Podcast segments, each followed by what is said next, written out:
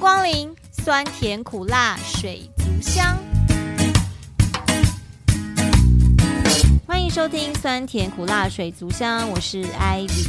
大家的防疫新生活过得还好吗？跟大家分享网络上的一小段话，我觉得蛮有趣的。他说：“这个疫情让全民成了厨师，医护成了战士，老师们则成了网红直播主。”我觉得呢，这段话真的是讲得一针见血。因为这个防疫的关系，三级警戒，大家都不能出门，所以呢，老师就要改成线上教学。老师改成线上教学呢，变成是他要提前在家里自己把自己的课程准备好，然后呢，跟学生们一起在家里面上线视讯，然后展开这个教学。那这个在家里面的家长呢，也要协助小朋友赶快就是。什么线上的软体呀、也要都准备好啊！如果没有笔电，还要赶快就去买笔电呢、所以现在造成笔电热卖，这真的是一件很有趣的事。那对我来说呢，我 Ivy 的生活习惯有一个很大的改变，就是我从前喜欢去外面运动，现在变成我一定只能在家里运动了。不过也刚好，因为其实我的新家本来就有规划一个新的空间是要给来做健身房的。还好当初有先准备好了这些器材，所以呢，让我在家运动起来呢，就是这个叫做事事半功倍。对，所以呢，其实有一些健身的器材，比如像是瑜伽垫啊、哑铃啊，或是那个弹力带啊，其实刚好我也都准备好了，我就是可以利用这些器材呢，好好的在家里面运动，不要出去了。那其实讲到运动这件事情呢，我在前几天吧，然后。收到了一个 IG 的回顾动态，然后我好像那一次那那天的 po 文是说，我真的呃运动这件事情真的是我觉得我做过最坚持的一件事，因为我坚持这件事情呢已经二十年了，二十年呢，二十年小朋友都可以上大学了，二十年，我就想说哇塞，原来我自己可以把这件事情持续跟维持的这么久诶，当然中间可能会有。大概是可能半年的时间，好像因为那时候出国吧，在外面，所以就根本没有办法运动。但我就是每天会靠走路这样。认真讲起来的话，我应该是维持大概就是一个礼拜会有一天的运动的时间。那当然出国旅行就不算嘛，但是因为旅行你就是要常常要走路，要走很久，所以我觉得那也算一种运动，OK 啦。这件事情我其实已经从事了二十年了，我自己觉得我真的是非常的了不起。所以呢，今天要来跟大家聊一聊，就是 Ivy 的健身史。为什么要聊我的健身史呢？因为我觉得我这中间参与的过程呢，简直就是台湾的健身发展史。好，那让我来说给大家听。我现在说一下为什么，就是我要开始运动。应该是我在大三升大四的那年暑假，然后那一年呢，因为我我本身是因为我二姐她本来就运动的习惯，然后她会去加资。加兹大家知道吗？可能年轻一点的人不太知道 加兹是什么。呃，加兹是亚历山大的前身，就是唐亚军开的那个健身中心。对，好，就亚亚历山大大家应该会比较懂啦，因为毕竟那个就是曾经就是啊亚历山大倒闭了嘛，然后那个案子很大，我也是成为集体诉讼的那个一部分，虽然钱永远都下不来，对，那但是呢也是参与那个过程，那也算是一个很特别的经验。好，那诶，我讲到哪里了？对。我就是参加了，呃，因为我姐姐有那个去参加加兹的跳舞课程嘛，所以后来呢，我也跟她要了一两张来跳舞。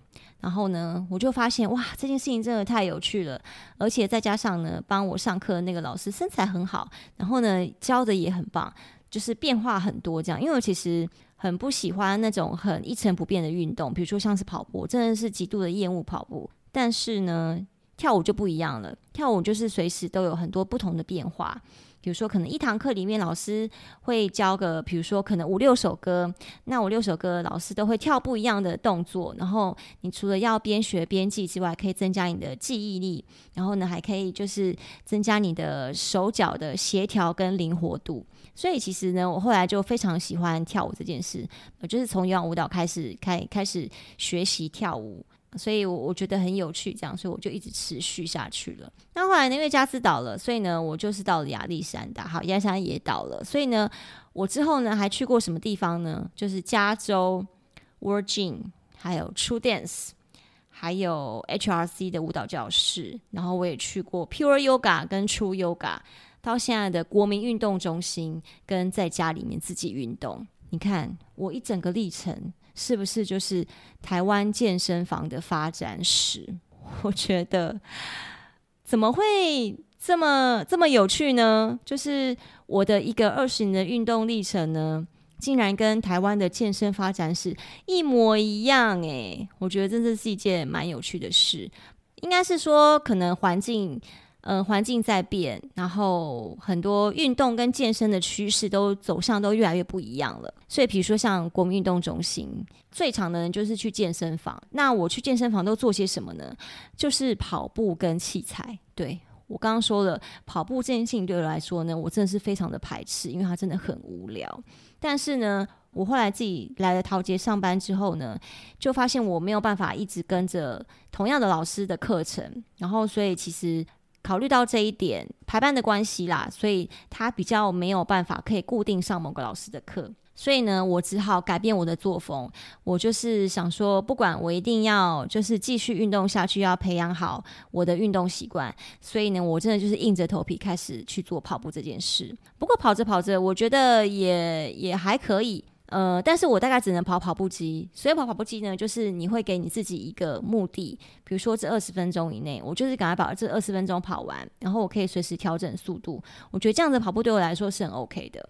呃，要维持这样的运动习惯呢，可能是因为我可以自己就是想办法去做一些变化吧。当然，前面这个舞蹈的部分是因为我自己本身就喜欢，所以从有氧舞蹈变成去上街舞课，然后呢，从街舞课又再去转上瑜伽课，然后会发现自己对瑜伽真的不是那么的有兴趣，所以后来呢，才自己真的转念去做了自己最讨厌的事情。但我我自己也觉得我。蛮佩服我自己这件事的，就是我可以克服我本来很讨厌的事情，然后变成一种习惯。我觉得这应该是我可以持续运动二十年一个最重要的关键啦。所以，嗯，我觉得我非常的佩服我自己。好，那但是因为呢，因为疫情的关系嘛，所以我现在只能够待在家里面运动了。我最近常常做的是 MAD。就是自己徒手的肌力训练，除了我自己有做哑铃，还有再加一点弹力带。另外呢，就是这个自身的徒手的肌力训练，我觉得还不错。如果大家觉得有兴趣的话呢，也可以在那个 YouTube 里面频道搜寻 Mayfit，看那个 YouTuber，你就会觉得反正就是有人跟你一起运动，然后呢，速度配合起来，我也觉得很 OK。比如说三十分钟的运动，他会做三十个不同的动作，然后呢，你的动作会连续做四十秒，然后中间有二十秒的休息时间。真心真的推荐大家可以试试看，然后可以开始就是运动这件事情。反正如果现在闲在家里没事，除了看电视之外呢，偶尔真的起来运动一下，我觉得也会很不错。好，那其实呢，这个运动它除了可以让你打发一些时间，它其实也是有很多的好处。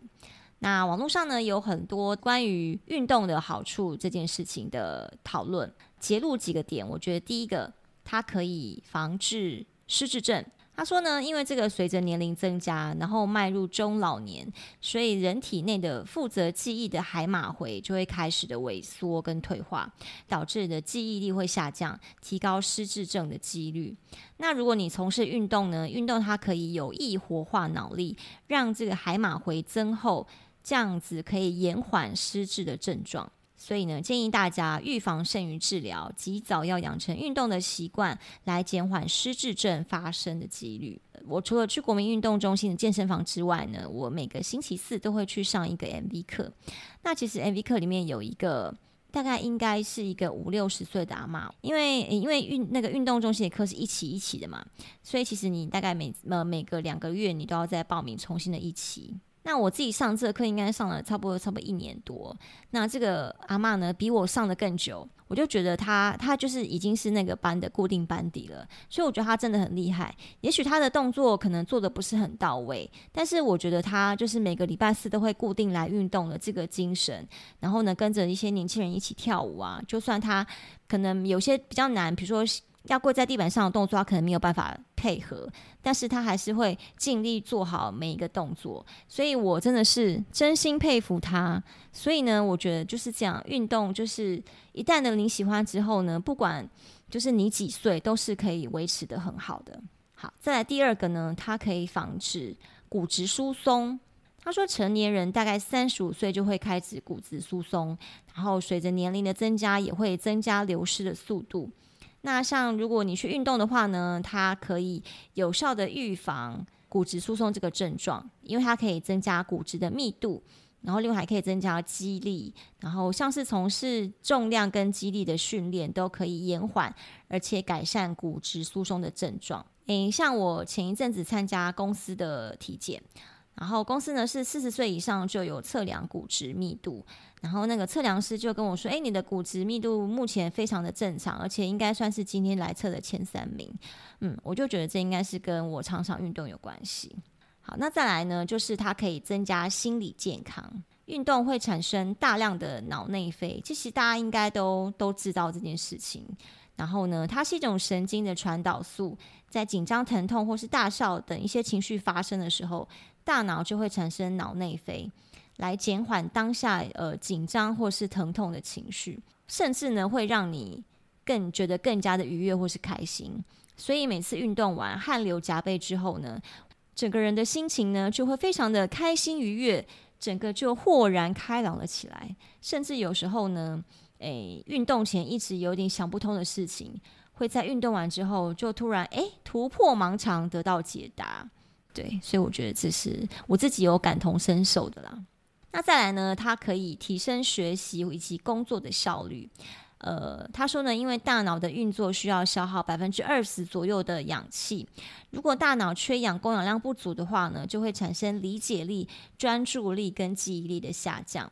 所以这时候呢，可以透过运动来改善血液循环，增加血液的含氧量，它可以活化大脑，然后提升学习跟工作的效率。